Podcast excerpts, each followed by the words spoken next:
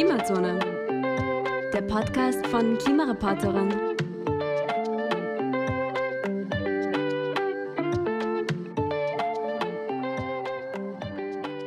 Viele Bäume haben schon ihre herbstfarben Blätter verloren und es wird immer kälter.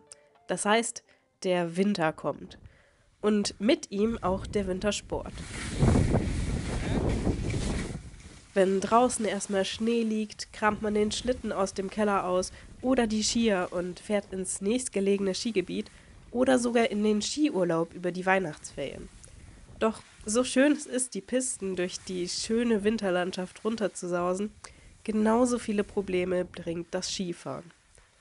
Mein Name ist Sophie von Jena und gemeinsam mit meinen Kolleginnen Sophie Aster und Karina Jagersberger habe ich das Thema Skifahren für diese Folge für euch unter die Klimalupe genommen. Wir wollen die Problematik des Wintersports gegenüber unserem Klima für euch zusammenfassen und geben euch Tipps, wie ihr euren Wintersport dieses Jahr nachhaltiger gestalten könnt. Dazu haben wir mit dem Experten Werner Betzing geredet. Mein Name ist Werner Betzing. Ich beschäftige mich seit über 40 Jahren mit dem Alpenraum in einer fächerübergreifenden Fragestellung. Das heißt, wie passen Wirtschaft, Gesellschaft und Umwelt zusammen? Wie kann man im Alpenraum leben und wirtschaften, ohne zugleich die Umwelt zu zerstören? Von Werner Betzing wird euch Sophie Aster gleich noch ein bisschen mehr erzählen. Aber zuerst mal zu den Basics. Laut Werner Betzing ist die Art, wie man zum Skifahren kommt, das größte CO2-Problem.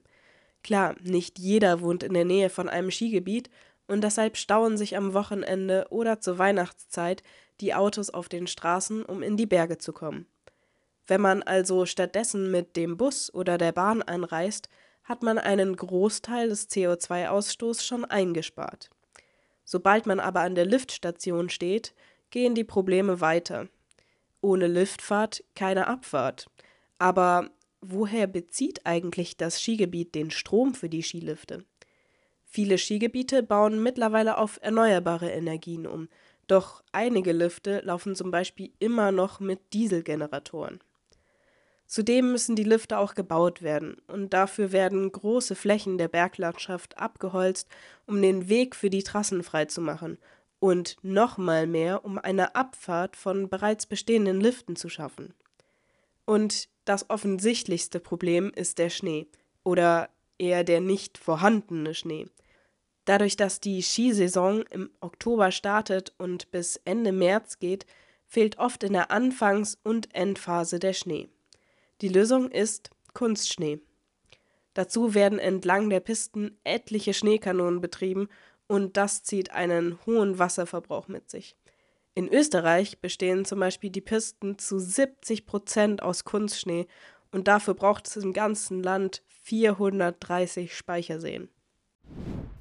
Ihr seht also, es gibt so einige Probleme mit dem Skifahren. Ich bin Sophie Aster und ich habe über die Probleme und über Lösungsansätze mit Werner Betzing gesprochen. Er ist ein ehemaliger Professor für Kulturgeografie in Erlangen und einer der renommiertesten Alpenforscher. Weil er in Deutschland sitzt und wir in Österreich, habe ich das Interview mit ihm online gemacht. Womit Sie sich so viel beschäftigen, ist auch das, worüber wir heute sprechen werden. Vielleicht zuerst mal mit dem Skifahren, das ist in den letzten Jahren auch immer mehr medial ähm, behandelt worden und ist auch immer mehr ins Bewusstsein von den Leuten gekommen, dass Skifahren für das Klima und für die Umwelt eigentlich ziemlich schädlich ist. Warum ist das so? Was sind so die schädlichsten Aspekte von dem Skifahren für das Klima? Ich beantworte zuerst die Frage ganz konkret und dann stelle ich die Frage in einen größeren Kontext. Das, Schädliche vom, vom Skifahren Fahren ist im Wesentlichen die Anreise. 70 bis 80 Prozent der ökologischen Belastungen des CO2-Ausstoßes gehen auf die Anreise, die ja normalerweise beim Skifahren mit einem Pkw erfolgt über eine große Entfernung. Und die restlichen 30 bis 20 Prozent gehen dann zulasten der Bergbahnen und der künstlichen Beschneiung. Das hört sich jetzt erstmal vielleicht gar nicht so viel an. Aber ganz so einfach ist es nicht, erklärt uns Werner Betzing. Da ist es wichtig, darauf hinzuweisen, dass diese Argumentation ein großes Maß auch an Absurdität hat. Und zwar deswegen, es gibt im Rahmen der ganzen Klimabelastung wenige extrem große und starke Emittenten. Die sitzen im Wesentlichen im Rahmen der Industrie. Aluminiumindustrie zum Beispiel ist extrem energieintensiv oder die großen Serverfarmen von Google und Amazon wie die ganzen Firmen heißen, die einen Wahnsinns Energieverbrauch haben. Und wenn man dann im Prinzip das Skifahren dagegen vergleicht, kann man immer sagen, ach, das ist ja ganz wenig, das ist ja ganz gleich. Das heißt, die Frage zielt eigentlich in eine Sackgasse. Die An- und Abreise spielen also eine große Rolle beim Skifahren. Und die Energie, die man für die Lifte und für das Beschneien braucht. Aber auch den Tourismus, der mit der Skiindustrie verbunden ist, darf man nicht übersehen. Der Tourismus spielt natürlich eine große Rolle, weil der Tourismus dafür sorgt, gerade der Wintertourismus, dass die ehemaligen Dörfer im Alpenraum inzwischen Städte geworden sind. Bestes Beispiel ist, ist Davos, wenige hundert Einwohner, um 1880, ich glaube sogar nur 80 Einwohner. Und dann kam der Tourismus zuerst diese Lungensanatorien, später der Sommer- und der Wintertourismus. Und heute hat Davos halt 10.000 Einwohner, und zwar ständige Einwohner, und hat eine Ausstattung, die einer Mittelstadt entspricht, weil in Davos dann zu den Hochzeiten wie Weihnachten im Prinzip 50.000 Einwohner hat mit den ganzen Touristen. Und damit haben wir eine Infrastruktur einer Kleinstadt. Das heißt, der Tourismus dort, wo er Erfolg hat, und wo ja Massentourismus ist, führt zur Verstädterung der Alpen. Und die bekannten Skiorte sind heute alle im Prinzip bereits Städte geworden. Das heißt, sie haben oftmals um die 5000 oder mehr Einwohner als Dauereinwohner und sie haben große Infrastrukturen, die auf 20, 30, 40.000 Menschen angelegt sind in den Brennpunktzeiten. Diese neuen Tourismushochburgen in den Alpen sind dann für eine hohe Umweltbelastung verantwortlich, weil wo viele Menschen wohnen, da braucht man auch viel Energie, viel Wasser und große Flächen werden versiegelt. Wie in einer richtigen Stadt eben.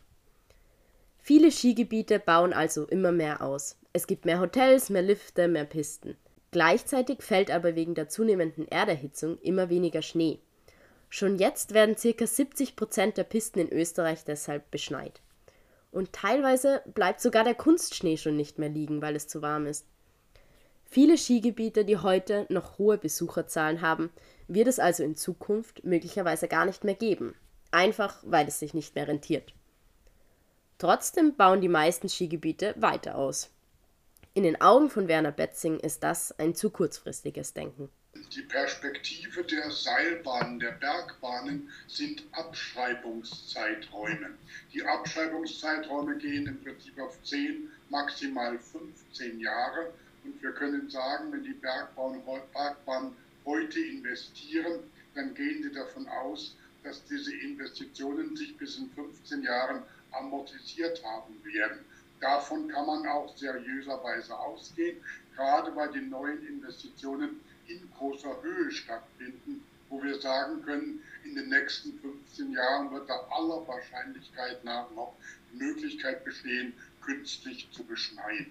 Wie das später ist, das ist wieder eine ganz andere Dimension. Da treffen sich wieder zwei Zeitachsen. Die Naturschützer sagen natürlich, in 50 Jahren die Sache ganz anders, da kann man da nicht mehr Skifahren. Da sagen die Bergbahnen, das ist uns doch vollkommen wurscht. Wir sind jetzt verantwortlich für unsere Arbeitsplätze und wir müssen unsere Arbeitsplätze heute und in den nächsten 15 Jahren sichern. Und ich kann da nicht heute die Arbeitsplätze zurückfahren, weil sie vielleicht in 50 Jahren nicht mehr existieren würden. Hier kriegen wir also einen Widerspruch von zwei Zeitachsen. Und wenn die Leute nicht miteinander sprechen, dann sind das unversöhnliche Widersprüche. Überspitzt gesagt, wenn man in, der, in unserer heutigen Marktwirtschaft langfristig handelt, geht man pleite. Wenn man pleite geht, ist man nach zwei Jahren weg vom Fenster und kann die langfristigen Ziele sowieso überhaupt nicht erreichen. Das heißt, unsere Wirtschaft ist extrem kurzfristig organisiert. Und der können Sie mit Appelle auf Langfristigkeit, da lachen die. Das trifft die auch gar nicht. Das ist kein Argument. Okay, fassen wir das Ganze jetzt also nochmal zusammen. Es fällt immer weniger Schnee, deshalb werden mehr Pisten beschneit. Das verbraucht nicht nur viel Energie und Wasser, sondern es kostet auch. Skifahren ist unter anderem deshalb in den letzten Jahren immer teurer geworden. Und das wird es wahrscheinlich auch in Zukunft noch mehr werden. Trotzdem wachsen viele Skigebiete, zumindest noch. Aus ehemaligen Skidörfern werden Tourismushochburgen mit Luxushotels und ganz viel Infrastruktur. Das alles stößt wiederum ziemlich viel CO2 aus. Genau wie die An- und Abreise dorthin. Weil die meisten Menschen mit dem Auto anreisen, ist die bei einem einwöchigen Skiurlaub für ca. 75 Prozent, also drei Viertel des gesamten CO2-Ausstoßes einer Person verantwortlich. Problem ist hier nur, dass viele Skigebiete mit den Öffis zumindest noch nicht gut erreichbar sind. Da hat sich aber in den letzten Jahren durchaus viel getan und es hat sich ein bisschen ins Positive entwickelt. Okay, jetzt haben wir dann genug über Probleme geredet. Auch wenn es fraglich bleibt, inwiefern Skifahren in Zukunft noch ein Ding sein wird, gibt es schon heute Dinge, die man machen kann, um seinen CO2-Ausstoß beim Skifahren ein bisschen zu verringern. Werner Betzing hat da ein paar gute Tipps. Ja, dieser Abfahrtskilauf ist eine Massenveranstaltung, ist eine Sache, die braucht die Bergbahn im großen Stil und die braucht heute die planierten Skipisten im großen Stil und die braucht heute die künstliche Beschneiung im großen Stil. Das sind Sachen, die sind einfach umweltschädlich und die Alternative, die Antwort lautet, praktisch mit öffentlichen Verkehrsmitteln in die Alpen zu fahren und im Winter selbst etwas zu erleben. Kein Produkt zu kaufen, keine, mit keiner Bergbahn zu fahren, sondern selbst im Winter mit den Skiern auf den Berg aufsteigen und wieder abfahren oder wenn kein nicht genügend Schnee liegt, Wanderungen zu machen. Ich bin der Meinung, die Alpen sind auch im Winter eine sehr faszinierende Landschaft. Das Ideale wäre, sich selber fortzubewegen, ohne künstliche technische Hilfsmittel, eine vollkommen neue Form des Wintertourismus zu entwickeln, wo ich mit meinen eigenen Erlebnissen, mit meinen eigenen Körpererfahrungen im Zentrum stehe und wo ich nicht angewiesen bin, bestimmte Sachen, die energieintensiv sind, zu kaufen. Das heißt zugleich, dass ich bei kleinen, in kleinen einheimischen Hotels übernachte, dass ich Regionalprodukte konsumiere und nicht irgendwelche Sachen, die gerade modisch in sind, das heißt, dass ich bei, auch bei meinem Urlaubsverhalten mich darauf äh, konzentriere, Dinge zu machen, die der Region angemessen sind. Und da bin ich der Meinung, dann erlebe ich auch viel mehr, dann habe ich viel mehr von einem Urlaub als der gegenwärtige Massenabfahrt-Skilauf, der ja im Prinzip ein vollkommen austauschbares Produkt ist, ein Produkt ist, was überall gleich ist, wo man eigentlich nicht selber erlebt, wo man erlebt wird, um es so zu sagen. Und die gesamten Entwicklungen jetzt mit der, mit der, mit der Erweiterung des Skifahrens durch, äh, durch virtuelle Elemente führt meines Erachtens nur dazu da, dass man immer nur weniger selber erlebt und immer weniger sich selbst dabei mitbekommt. Und deswegen mein großer Appell, selbst die Sachen erleben, mit seinem eigenen Körper umgehen und keine technischen Erlebnisse kaufen. Und was auch wichtig ist, die Auswahl von dem Skigebiet. Werner Betzing sagt, man sollte am ehesten in eines gehen, das nicht mehr weiter ausbaut. Die Skigebiete sind am besten, die nicht ausbauen. Und die meisten Skigebiete haben in den letzten 10, 20 Jahren ausgebaut, sind größer geworden, sind mehr in die Höhe gegangen. Und da ist meine, immer meine Empfehlung, wenn man schon Abfahrtski machen möchte, dann sollte man wenigstens solche Skigebiete sich aussuchen, die nicht ausgebaut haben, die praktisch ihren Bestand behalten haben und die die ganze Ausbauspirale sich der verweigert haben. Aber natürlich, am allerbesten wäre es, ganz aufs Skifahren und auf das Ganze drumherum zu verzichten. Bei uns in der Skination Österreich ist das in der nahen Zukunft aber eher unrealistisch. Die ganzen Tipps, sind also kleine Beiträge, die wir selbst leisten können, um das Skifahren ein bisschen klimafreundlicher zu machen. Das Ganze hat ja auch Vorteile. Wer mit dem Zug ins Skigebiet fährt, steht nicht im Stau. Und wer in der kleinen regionalen Pension statt im Luxushotel Skiurlaub macht, spart nicht nur CO2, sondern auch Geld. So, und jetzt zum Schluss melde ich, Karina, mich nochmal kurz aus dem Schnitt und sage Danke fürs Zuhören. Wir wünschen euch einen schönen Winter, egal ob mit oder ohne Skifahren, und hoffen, dass ihr die kommende kalte Jahreszeit mit unseren Tipps und Infos vielleicht etwas nachhaltiger verbringen könnt. Wir freuen uns, wenn ihr euch in der nächsten Episode von Klimazone wieder dabei seid. Tschüss und bis bald.